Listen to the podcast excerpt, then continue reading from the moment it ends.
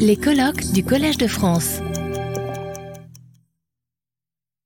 So, uh, for our next session, I want to invite Rema and Elan on the stage, please. Okay, so, um, so just to give you their background, uh, Elan Satriawan is an associate professor in the Department of Economics at University of Gadjah Mada in Yogyakarta, Indonesia. He's also the chief of the Policy Working Group, a policy think tank under the National Team for Acceleration of Poverty Reduction. Uh, the acronym for that is TNP2K. You will hear a lot of that from Rema. You'll also hear a lot about TNP2K in my presentation. Uh, TNP2K sits under the Office of the Vice President. In the past, uh, uh, Elan was the lead evaluator in the monitoring and evaluation unit of TNP2K, senior research fellow at JPAL, and a consultant for the World Bank. Um, welcome, Elan. Uh, and then we have Rema Hanna. Rema is an, uh, a professor of Southeast Asian Studies at the Harvard Kennedy School of Government and the founding uh, director of our of our Indonesia office, which is also called the Southeast Asia office. She's also the founding co-chair of our social protection sector and the social protection initiative. You heard a lot about some of the work happening in Togo. That's exactly the sort of work that uh, happens here. Okay, all the fun facts, Rema. okay, Rema has the honor of being my only co-PI. Uh, it's not the other way around, Rema. Like, uh, and, and it was the only one RCT I did, and it was so brilliant. I said, okay, I never need to do a second one. Rema taught me just about everything I need to know.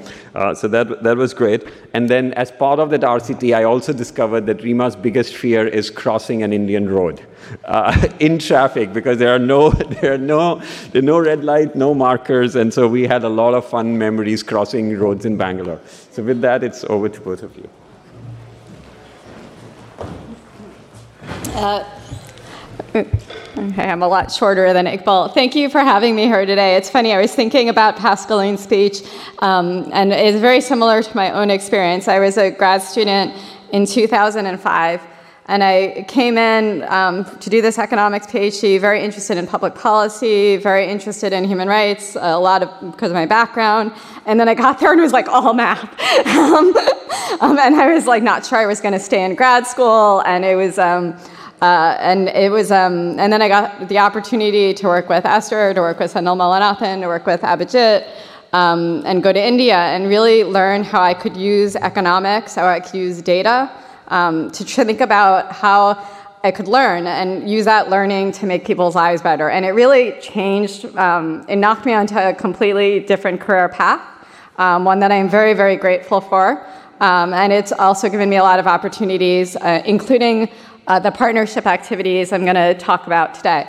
So today um, uh, we're going to talk about one evaluation, uh, the BPT, BPNT impact evaluation, which was part of a broader collaboration uh, we've had.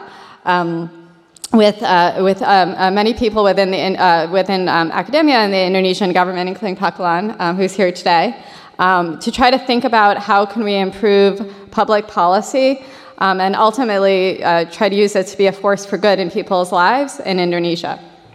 So, you know, a question that it's a fundamental question that a lot of governments worldwide struggle with is if we want to improve food security, um, we want to improve nutrition, how do we do it? Uh, do we do direct food distributions, which is actually very common in most of the world? Or do we think about doing it in different ways? For example, you could give out direct cash transfers, or you could do something digital um, food stamps, which is similar to what we do in the US, where I'm from. And so, like other countries, Indonesia has really struggled with this question about how to really think about um, how to think about food security, especially in the context of a lot of uh, nutritional issues, uh, high rates of stunting relative to income levels. And so in 1999, um, to try to address some of these issues, Indonesia launched um, what has become um, the largest social assistance program in the country, which was uh, called Raskin at the time, uh, which is basically rice for the poor. Um, and so it was a food distribution program where basically subsidized rice was uh, given out to targeted households. Um, but there were a number of key challenges of this program. One is that um, a lot of households that were actually eligible to receive the program didn't receive it. Now, some of it is because rice just fell off the truck, And some of it was that a lot of rice was going to households that were actually pretty well off and not necessarily in need of food subsidy.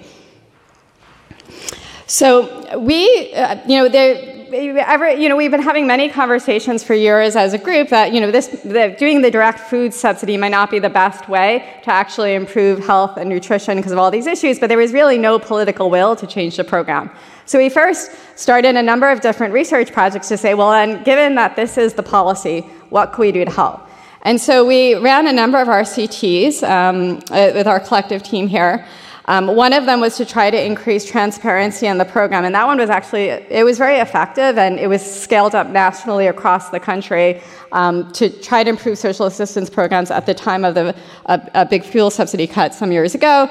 Um, another one was looking at if we privatize the last mile delivery of these food transfer programs, and we did a number of these studies, and you know there were things on the margin that helped. Um, nothing was a silver bullet. Nothing was like a big, it really shocks the program to be much better. Um, but we were trying to help, and some of these things made, made, made quite a difference. Um, but it was also important because with each study, we built up a sense of trust, a understanding um, of methods, capacity building, and really a culture of evaluation where all of us across both academia and, um, and within the government are we're working together to really try to solve some of these problems.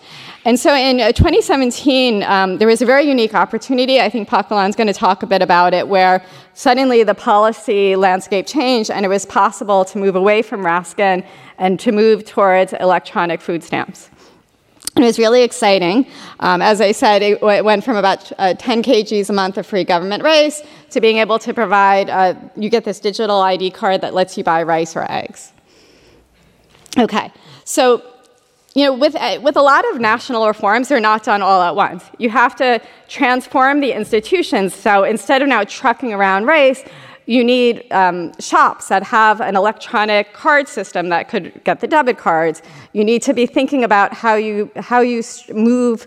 You know, you need to get debit cards to people, so you need to work with the banks to do so. So there's a lot of work that goes into it. So the idea was going to get phased in over five years, and that was the way it was put, uh, four or five years, and that was the way it was put into the national budget. So in the 2018 to 2019 round, about 105 districts, or about a fifth of the country of Indonesia, was going to get moved over in those two years. Um, and, but they, all these districts were perfectly, perfectly fine to switch over. So the question is which one should go first?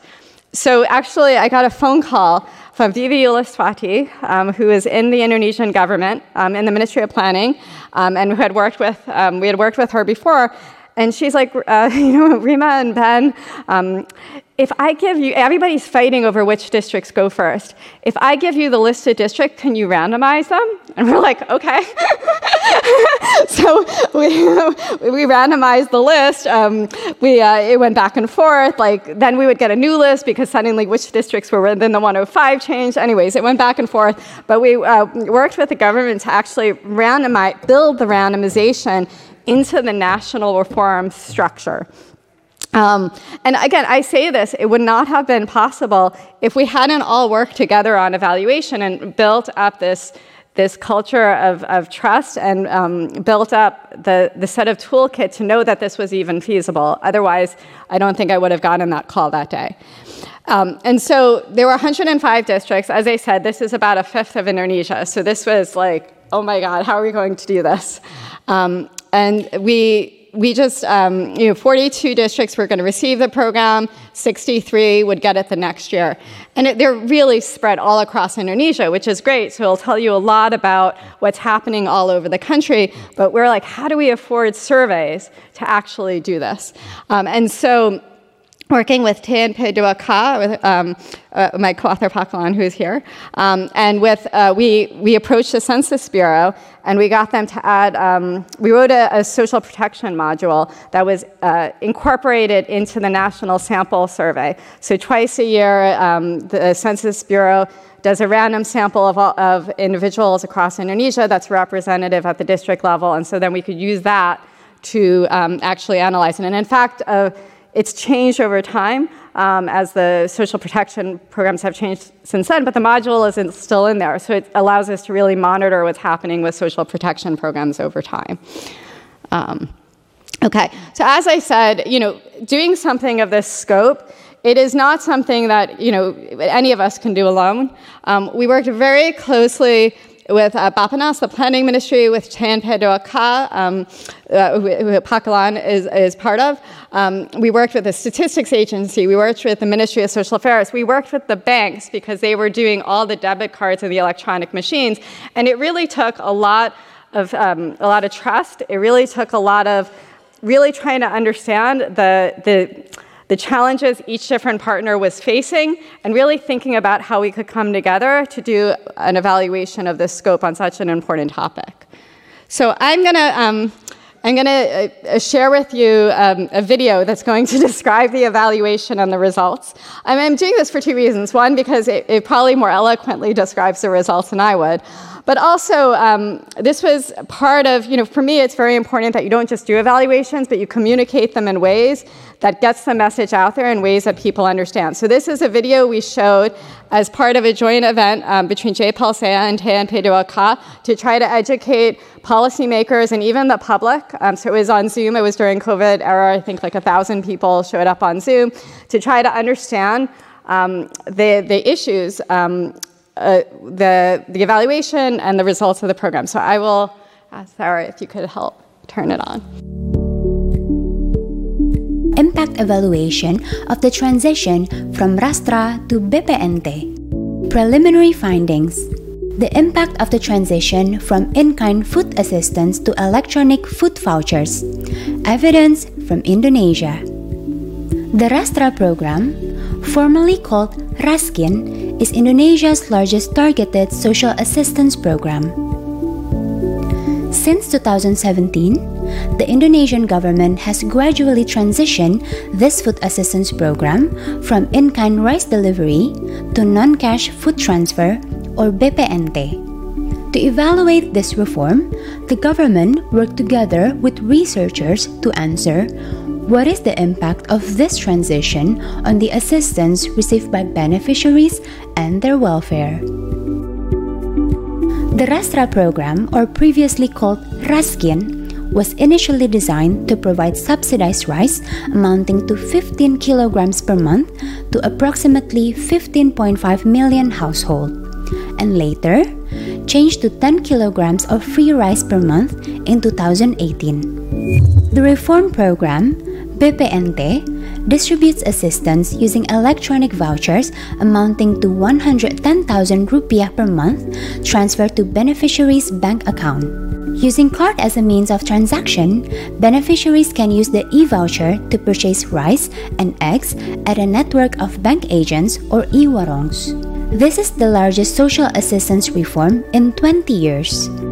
The study to understand the effect of this monumental reform, researchers in collaboration with the government of Indonesia conducted an impact evaluation using the randomized evaluation method. The randomized evaluation method allows us to isolate changes in outcomes such as program delivery and welfare that are caused only by the program, excluding other external factors. The evaluation involved 105 districts across Indonesia. Researchers assisted the government to randomly assign these districts into two groups. The first group transitioned to BPNT in 2018, while the comparison group transitioned to BPNT in 2019. By comparing these two groups, we were able to understand the impact of the reform on program targeting, assistance received by the beneficiaries, and beneficiary welfare in 2018 to 2019. The evaluation found that, compared to in kind transfers, vouchers were more effective in reducing poverty by concentrating assistance toward targeted groups. Poverty among poor and near poor households in districts implementing BPNT was reduced by 20%. This was possible because BPNT reduced the probability that assistance is received by households who were above the eligibility criteria cutoff. Those who were below the criteria cutoff received 45% higher subsidy compared to below cutoff households in districts still implementing in kind rastra. Under BPNT, targeted households do not only receive more, but the rice they receive is also of higher quality. They also consume more eggs. With these results, our final question would be Is BPNT costly? Even with the increased effectiveness in delivering assistance, the administrative cost for BPNT is even lower than the already low cost for Rastra. BPNT is a large scale reform that affects the lives of many families. This evaluation finds evidence that the reform is a positive step towards optimizing social assistance and improving the welfare of citizens. Stay updated on this study by visiting www.povertyactionlab.org.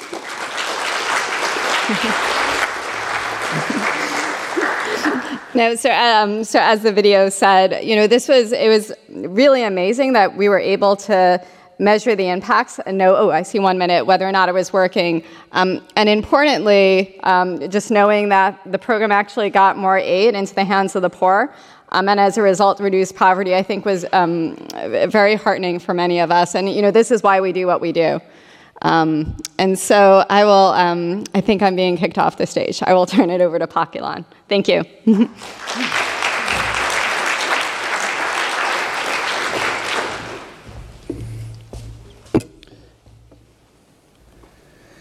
uh, well, I think it's all covered by Rema actually. well, first of all, thank you, Esther and JPAL team for inviting me. I'm delighted to be here uh, celebrating the 20 years uh, JPAL amazing journey, and uh, I think we all witnessing how significant actually JPAL contribute to the uh, policy reforms uh, across uh, the world. So I'm going to add uh, what Rema already uh, presented, particularly on the policy side story and how the partnership between JPAL and government of Indonesia uh, push, contribute to the policy improvement in Indonesia. Uh, so we started actually the partnership like uh, 15 years ago, uh, 2008. Uh, it was started with the uh, targeting experiment study, 2008. Uh, Abhijit was part of the team, Rema, Ben Olken, as well as the Indonesia researchers. And the result provide uh, building blocks actually for the the development of the first Indonesia beneficiary unified database in 2011. Uh, and later on, uh, since then, actually, Indonesia used that unified database as the, the main source of the beneficiary data for all major social protection programs. That uh, study followed by many studies. So up to now, I guess around 20 20 studies, RCT-based studies uh, conducted uh, out of this uh, partnership, including the multiple RCT studies that informs on inform the, the, the policy reforms of the food assistance programs. There was study that also testing between the two approaches in the tax reform. Uh, there are some ongoing studies as well on the uh, impact evaluation of the pre-employment job training programs, and then targeting the their subsidy and, and etc.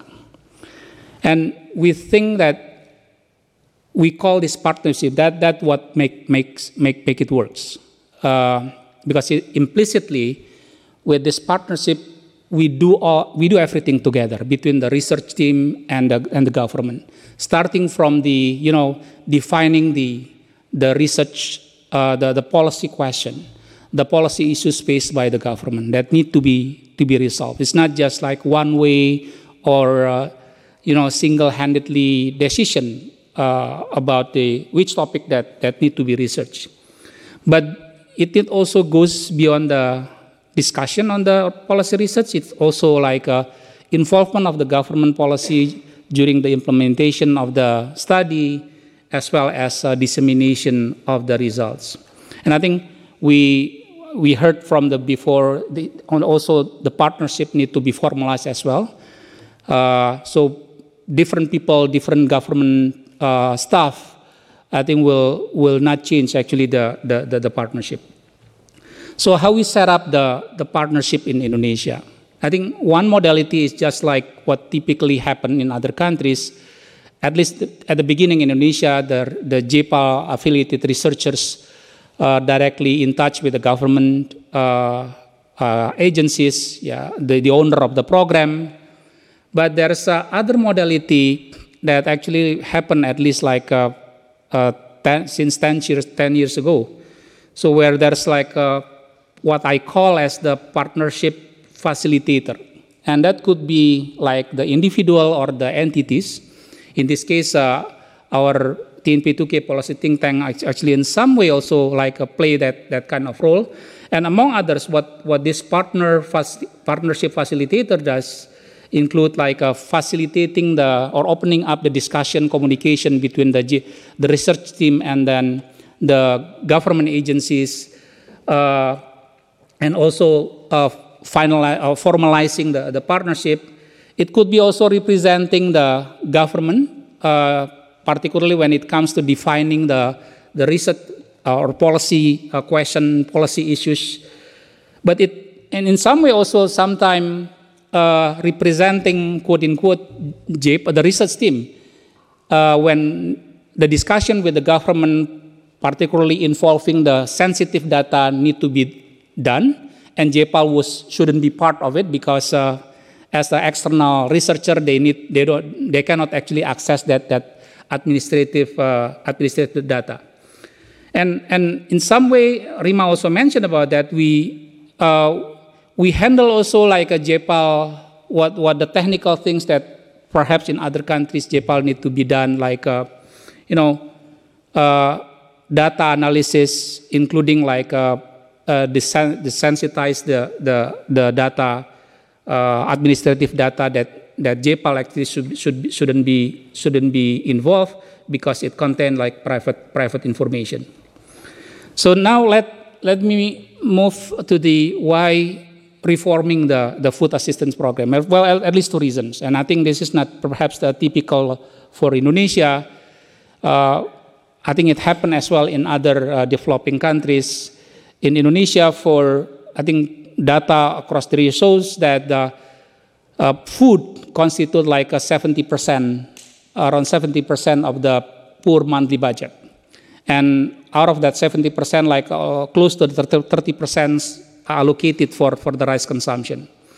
Another fact that also make the why the, such program is actually important, the fact that uh, the, the food inflation tend to be higher and more volatile compared to general inflation. So that makes the that make the government thinks that we should actually help the poor, yeah, providing the access to the poor and the vulnerable to the to the affordable uh, food. Uh, that's why uh, early in the 2000, government launched what the, what, what, what, what the government called as Raskin program, Rice for the program, initially as a subsidized, but later on uh, uh, transformed into like full full food assistance. And this is by by a size of the budget and then coverage of the uh, beneficiaries as the largest uh, social, social assistance programs. But despite its importance, Raskin, that still, you know, you know, transporting or transferring the in-kind, failed to meet like the what the government set as uh, six gov, uh, what government set as the six accuracy performance indicator. Rema already mentioned some that uh, one it suffered from the substantial exclusion and inclusion error, it uh, uh, it just like you actually give the beneficiaries, the targeted beneficiaries, like one third of what they're supposed to receive. It paid high, uh, like a 20, 30% uh, higher what, what they're supposed to pay. And then frequent delays, in many cases, uh, they combine actually distribution two months, three months into one month. Uh, quality very poor, as well as uh, also the long and complicated uh, uh, administrative procedure, which, which is, I think, one of the main reasons why this program actually failed to meet this performance indicator. So then we talk with the with the research team, the JPAL team. So what what what, can we do then? So we we think that uh, there's possibility actually to, to, to reform the programs, and we, de- we, we decide to two studies. Abhijit mentioned in the morning, and Rema also, also mentioned before. One is uh, in 2012, another in 2014. In 2012, we, we test actually whether introduction of the Raskin card will increase actually the, the, the targeting performance and the amount that received by the household. The 2014 study looked at the uh, test actually whether uh, private bid, uh, the, the bidding that, that allows the private entities and individuals actually can improve the performance of the programs. So this from these two, two studies, we government uh, were convinced actually to to to to, in, to reform the program, but we we found that because largely the design of the program was still similar, uh, so we, we cannot actually push the the new reform programs to the limit that they really help the poor. So learning from the based on our discussion with the JPAL team, learning from other countries' experience, uh, previous, uh, uh, previous evidence, so we think that moving the program into voucher base actually will be like the, the important step. So we submit the proposal to the government in 2014, but it was the election year. So the current, so the government that you know facing the election, they don't have really the incentive actually to change the programs. So we know that this is not the time. So what we wait a while. So when in early 2014, 2015, the president was there, the new president elected, new administration in the office. So we resubmit the proposal. Uh, Rema already mentioned about the feature of the program that it is based, it is like uh, giving the voucher. With the voucher, they can purchase rice, but not just rice, but also like uh, eggs, uh, rice with any quality, any uh, type, also, like uh, there's no uh, significant uh, reduction in the costs of the program because they, they don't need like a transporting and storage uh, the, the rice. Uh, empower the program, the new program will potentially also empowering the local economy because it involves the lo local shops.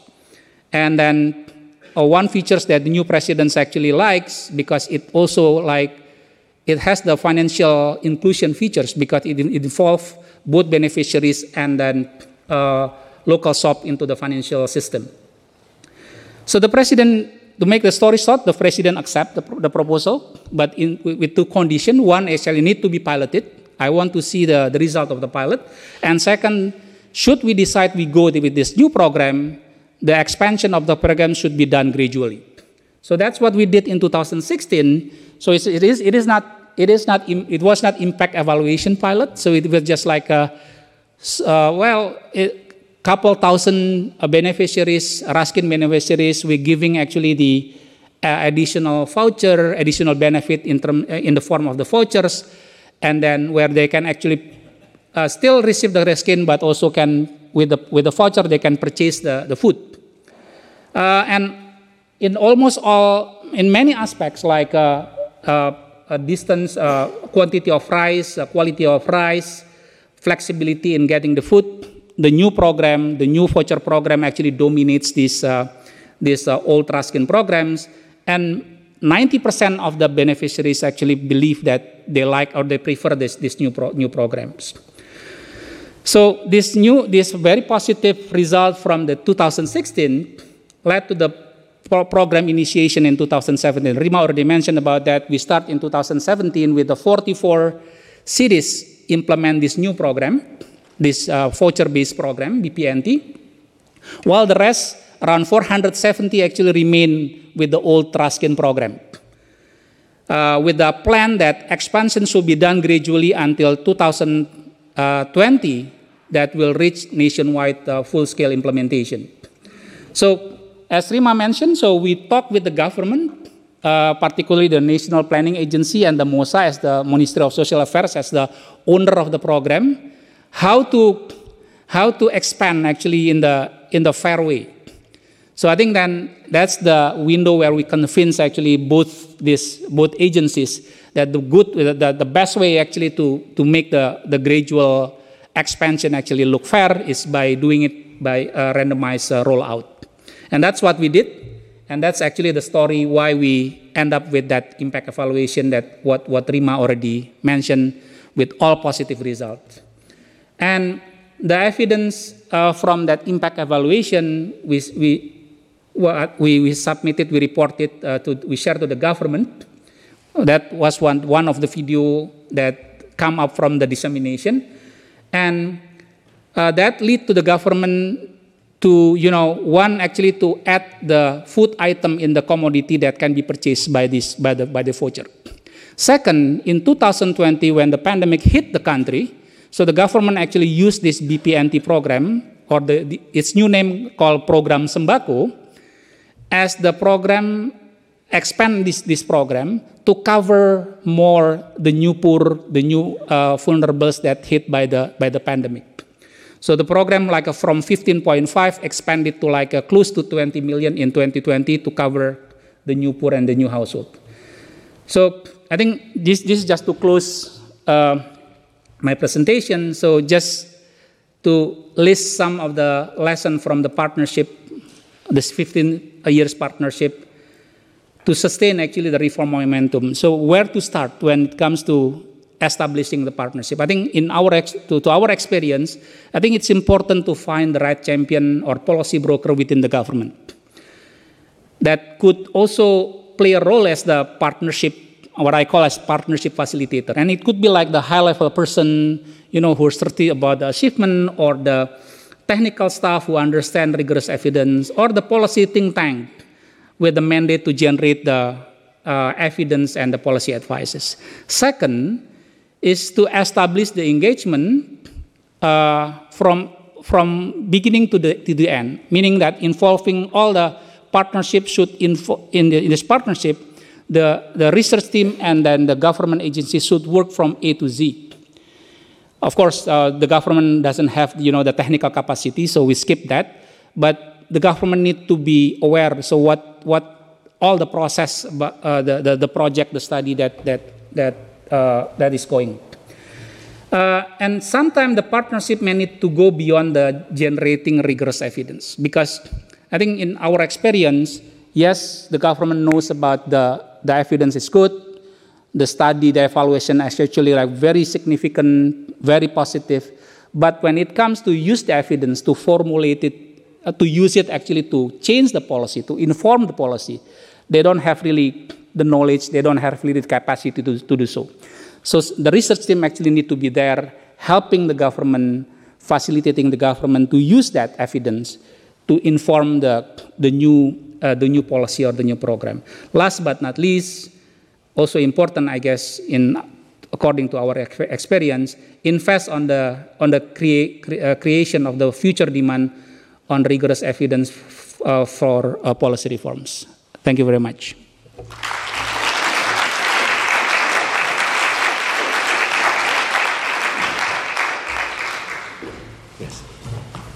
Thank you much, um, very much, Rema and Elan. That was so inspiring, uh, really very touching. Okay, so uh, for our last uh, uh last pairing, let me invite uh, Tavneet and Miriam on the stage, please.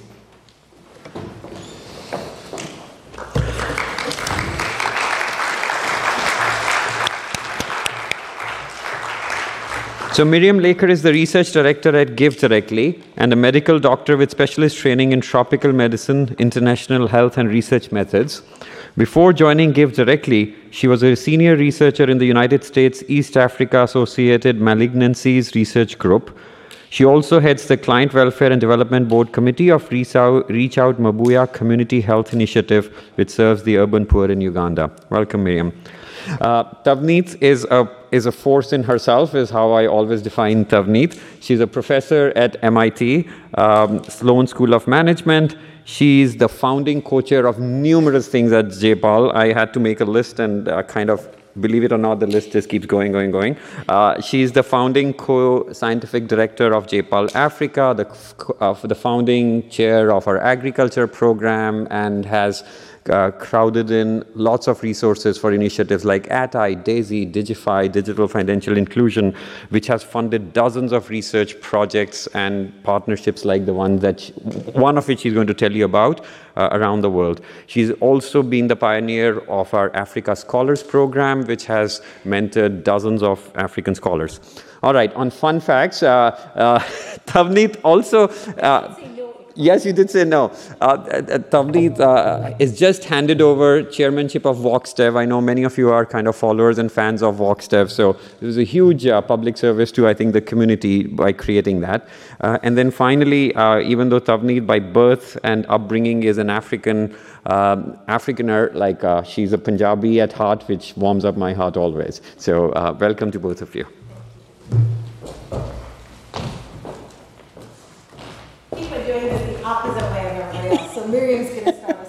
Great, thank you.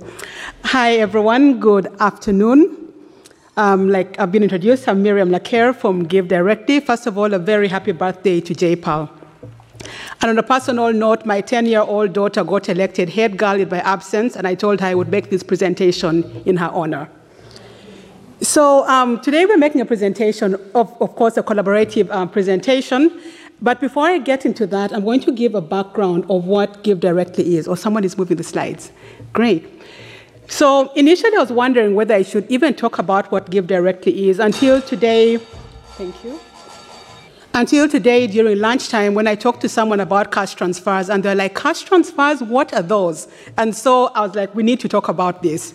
So, for those who may not be uh, familiar, Give Directly is an international NGO, a charity organization that does charity through transferring direct cash to recipients.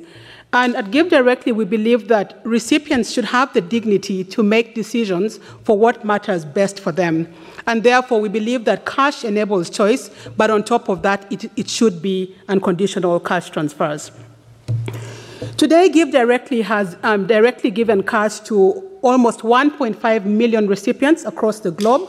We have raised close to $1 billion for our recipients. We have worked in 14, country, 14 countries around the world. And to date, 20 of our programs have been evaluated using a randomized control trial, one of which is going to be presented today.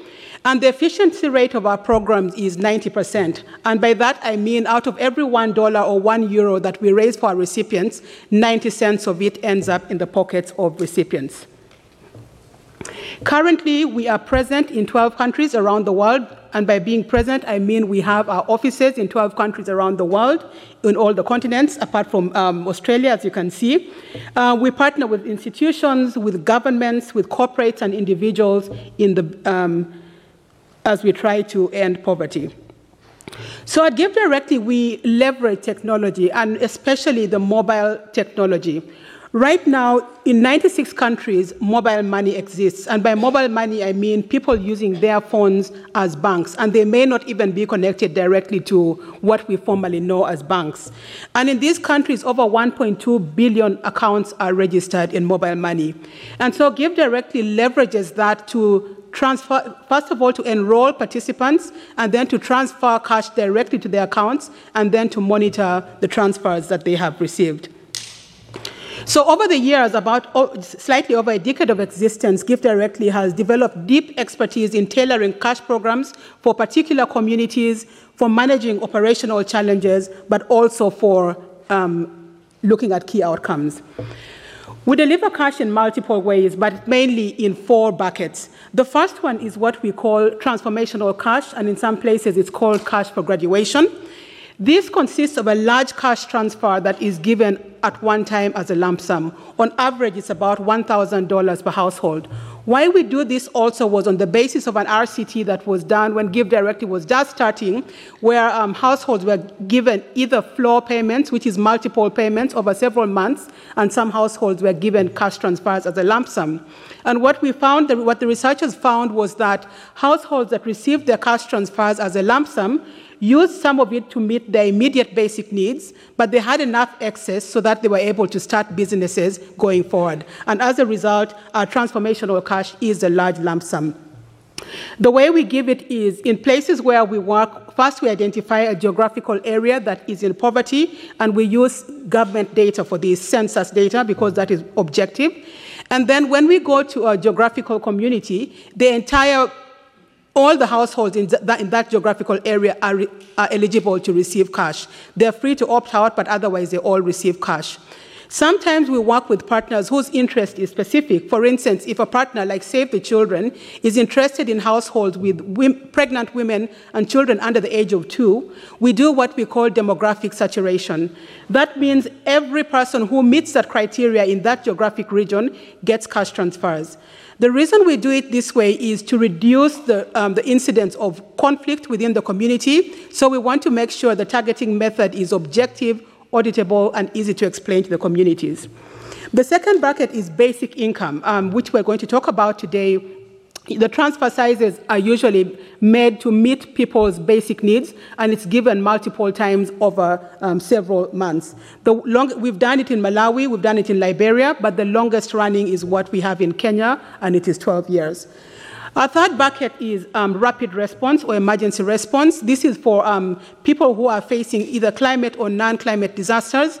Either we do an emergency rapid response immediately after the, the, disaster happens. And starting last year, we now do anticipatory action for places that are frequently hit by um, some form of disaster. So we give cash in advance so that people can make decisions that they need to make before the disaster happens. The final one is the complementary cash programs, which is these days more commonly called Cash Plus. The way we do this is because we've honed our expertise in cash transfers, we work with partners who are specialists in other areas. So, for instance, health, education, agriculture, and they deliver their intervention in places where we are doing cash.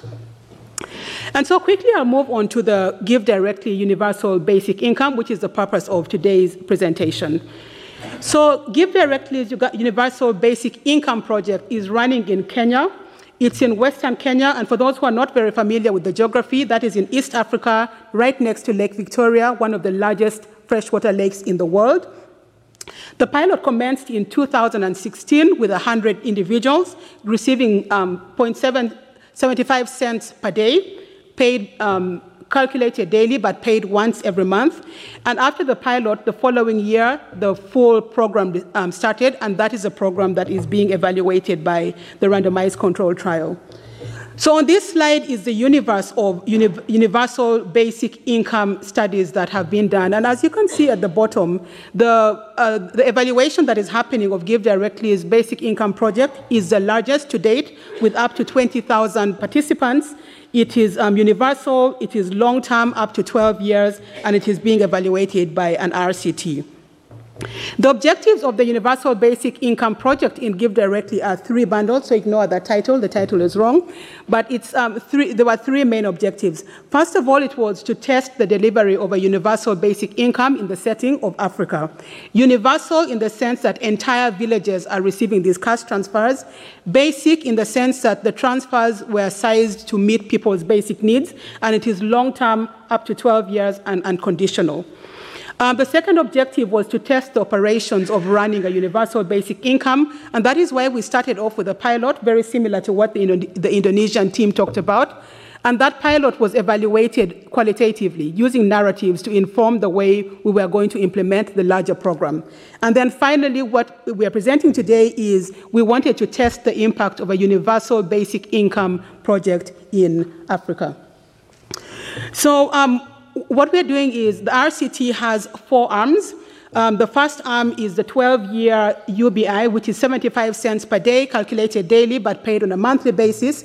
And this is covering 44 villages. Then there's a second arm, which is the, which you call the short term UBI. That one ended. People were receiving the same amount of money, but only over a two year period. And then um, and other sets of villages, 70 villages received the same amount as the short term UBI received, but only as one single transfer. And finally, we have a control group of 100 villages that are receiving no intervention. So for the RCT, in each of the arms, 30 households uh, per village are being evaluated. Our research team com is composed of a number of people in this room. Abhijit Banerjee, who is one of the co-founders of JPAL, Michael Faye and Paul Niehaus, who are both economists and co-founders of Give Directly, the late Alan Krueger, and Tavneet, who is going to present the results that we have so far. Because we want to avoid conflict of interest, Give Directly in this case is the intervention. The surveys are being done by IPA, which is a completely independent survey group. I'll hand over to Tavneet now to tell us what we have learned so far from the UBI. Thank you.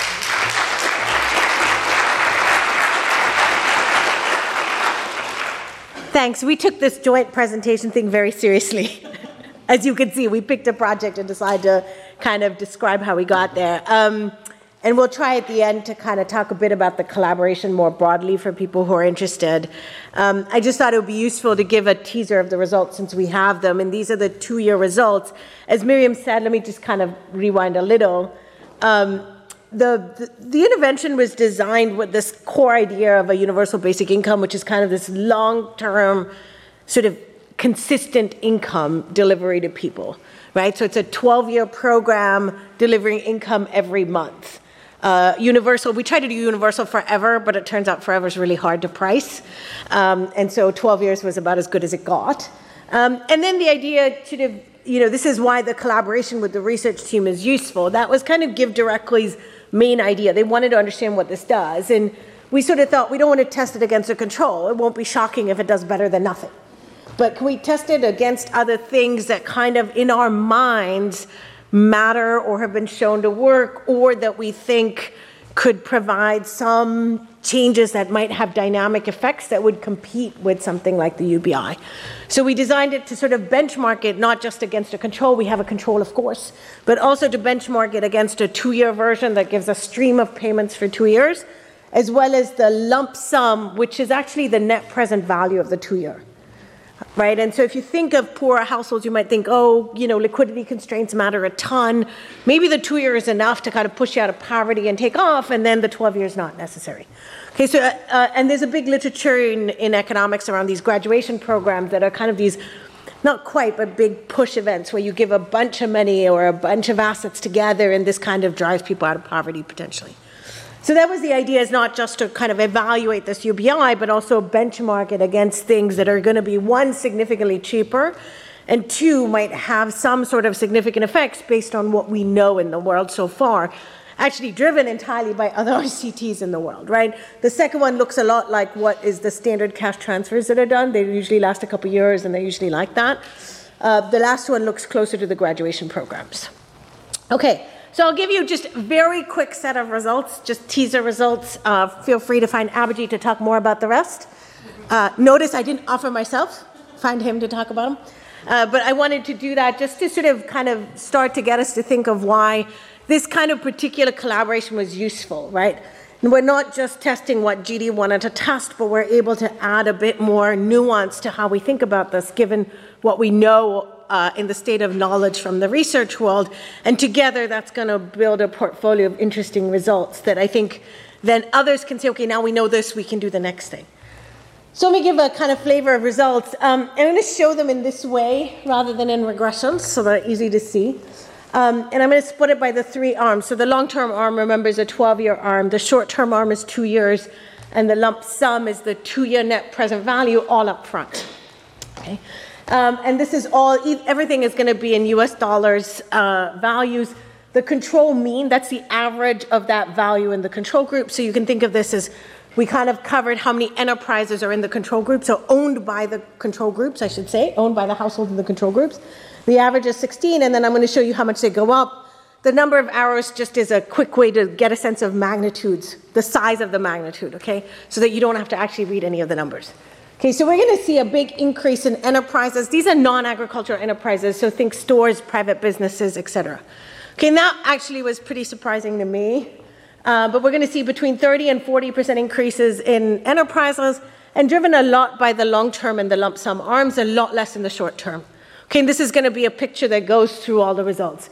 You're going to see pretty big effects in the long term and the lump sum. They're really not that different from each other, but the short term is going to do worse, at least on the private sector uh, results.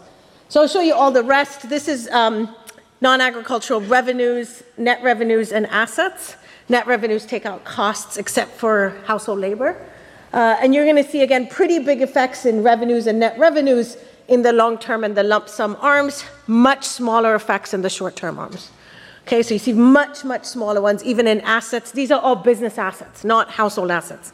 So think of this as the entire private sector of these communities. And actually, sorry, I should have said this to start. This is aggregated up to the village.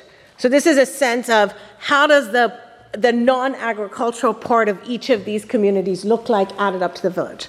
Okay, so we see these big increases in, in sort of business outcomes. Okay. Uh, let me talk about work and hours, because that's often something people talk about with UBI. They're worried about wages and, and hours worked in total. So this is going to be wage hours and wage income. So this is for people who had wage jobs and wage hours. And if you didn't, these are zeros in the sample. We're going to see a reduction in wage hours pretty much across the board. Um, and we're going to see an increase that's almost as large in self employment. So basically, as these private enterprises are growing, what's happening is people are switching out of wage work into working in these enterprises. You're going to see no effect on total hours. I didn't put in total hours because I want to give you a snapshot and not take too much time. But you're going to see the substitution of hours. Right? People start working in these private enterprises, they stop working in wage work. The reason wage income actually goes up a bit is the wage rate goes up in compensation. Right? If people are wage, leaving wage work, you're going to see the wage rates go up. Okay? And so wage income is not necessarily going to go down. Uh, but you see big increases in the self-employment income. Okay, and here self-employment is not just non-ag, it's also including ag. Right, you work on your own farm, that's also self-employment. Okay, I'll show you consumption quickly. So these are total food, consumption of protein, and consumption of education. You're going to see increases. They're actually pretty similar across the board here, and they're all pretty, they're, they're reasonable, but they're not huge.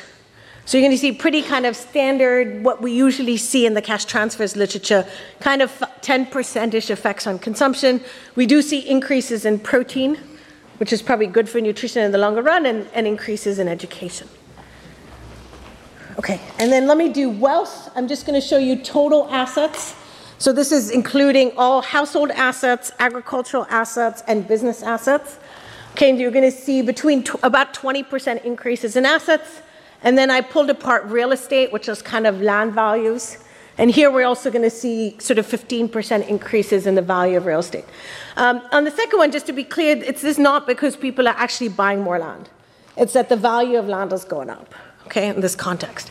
And it's because, partly because these are becoming better places to live, more, uh, there's more businesses around, there's more stuff to do, there's better jobs, etc., higher wages, and so that's to drive up uh, the land price a little.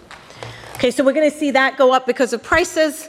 Remember, wages also went up, and we think of wage rates as a price, um, and then assets go up. So, one thing that sort of puzzled us about these results to start with was if I go back to the business ones, you kind of see the long term and the lump sum doing pretty well, right? This is all done at the two year mark. So, it means like all three groups have gotten the same amount of money. The two year just knows it's ending at two years. The 12 year knows they've got 10 years coming, and the lump sum got it all up front. Okay, so you know, the, the, it's kind of surprising that the lump sum and the long term look so similar. So we kind of try to understand this a bit more, and we find this big increase in the use of ROSCAs. Uh, a ROSCA is a rotating savings and credit association. So this is a financial tool that's used a lot in this context. Something like 60% of households in Kenya have a ROSCA. And it's basically like if a bunch of us got together, me, Rema, and Robin got together, we're going to meet every week. We each put in a dollar, and then we draw a straw, and someone takes the pot. It's a way of kind of saving communally and getting a lump sum back. And so we see in the long term, you can see loads of people are using the, the ROSCA to create the stream of income that they're getting in their UBI into lump sums. Okay, and this explains why the lump sum and, and the stream of income look the same. Uh, there's much greater use of these ROSCAs, much more money going into ROSCAs. Because remember, most people do have ROSCAs, it's about the money going in. So you can see a almost 70% increase in the use, in the amount of money going into the ROSCAs. If we go back and try and compute how much of the UBI is going into the ROSCAs, it's about 20%. So it's quite a substantive amount of the UBI going into these ROSCAs to try and create lump sums. Okay? Um, and that's why on the business side, they look really similar to the lump sum. Okay, I am almost out of time, so I'm going to wrap up right on time. Um, you know, this is the two-year mark of something that's going to be a very long-term project. I always joke that, you know, most people want to write wills for their assets. I feel like I need to write a will for my UBI project because there's still 10 years of treatment or something to go, and then people are going to want to know long-term effects, and at that point, I feel like I need to hand it over. Um, you know, these are encouraging results. One of the surprising things is this kind of non-agricultural sector effects that are kind of unusual um, and different from the cash transfers literature, but they're only two years out. Um, I think what we're realizing is the short term doesn't do well as a two years. The lump sum is doing way better than the two year, right? Even though it's the same amount of money. But that's probably, I think, the only real thing to take away so far. And I think the other thing is for something like a UBI, which you're thinking of as a permanent ish solution to poverty, the long term effects are going to really matter, right? At this time, the lump sum and the long term look really similar, but will they stay that way or not is kind of a big open question. So I think we have lots more work to do for lots more years. Okay, I'm going to stop there. And I think what we wanted to do for the last few minutes, because I think we have three or four minutes left, is just talk a bit more broadly about the collaboration and how it came about. Come, Miriam. We're going to do this differently than everybody else, shockingly. Um, go for it. Great. so we're talking about why we are sisters. Anyway, so um, I think I mentioned this a little bit in my presentation. So the way we do research at Give Directly is, like I said, 20 of our projects have been evaluated using randomized control trials. And this is because essentially we are the intervention. So if we evaluate ourselves, it will not be very surprising that we say the intervention works. In this case, um, you saw um, among the list of um, the um, in, uh, in, the list of the researchers, two of them are actually co-founders of Give Directly. But it made sense that we have another party that are not part of Give Directly um, participating in this evaluation. So that is a summary of the relationship. Tavneet want to add more? Yeah, I think so. So I think Give Directly, the nice piece of working with Give Directly is they've had a pretty strong research mission. Mm-hmm. It's not, sorry, thank you, Esther. it's not everything they do that's evaluated, but they've had a strong mission around trying to design their programs based on evaluations, unshockingly, given who their co founders are, right? Mm-hmm. Um, but it also means that they do try to think about w- when they do start new things, how to bring research into the picture. And so when Give Directly started fundraising for this, I think they, they knew that some of them would be involved, but they also wanted independent researchers, partly for not just the evaluation, but also, as I said, you know, to start with, to think through what's the right evaluation and can we possibly learn more from this than just evaluating the core program and thinking about how rightly to benchmark this? Mm-hmm. So I think technically they came to Abhijit 1st Is that right? I think so. And then I got a call. and that's how this research team grew. I think the other piece that's interesting is they, you know, I think Give Directly has also been working in the US and other countries. Um, and so, you know, we, they did recruit Alan to be part of us, partly because he had a lot of policy experience in the US, not in Africa. And so they wanted to sort of think through, like, you know, if we want to think about the broader implications of this across the world, how would we think about it? And having someone on the team who's not so ensconced in the data, sort of in, in the nitty gritty of the country that we're working in, will that add value? And, and it did. Um, and so I think the nice thing has been is trying to build a team that has different strengths and brings different things to the table. Having people from Give Directly involved who can talk about the structure and the logistics of the program, as well as researchers who are pretty different and work in very different places and bring different things to the table. And I think that's what led to this. I'll give Miriam the last word because I think we're almost out of time. Great, great. Thank you. Um, so, um, like, like Tavneet has said, um, we are a research centric organization. And for those who don't know, the first cash transfers that we sent out into the community was actually within the setting of a randomized control trial. And um, we, we, value evaluating our, our, studies. Most of our studies that have been evaluated are based in Africa. And interestingly, most of them have been in Kenya. So, this is one of many. And I just encourage you to just look out for the results because I think it's exciting. The largest UBI program ever in the world being done in Africa and being evaluated by a very competent team of researchers. Thank you. Retrouvez tous les contenus du Collège de France sur www.colège-2-france.fr.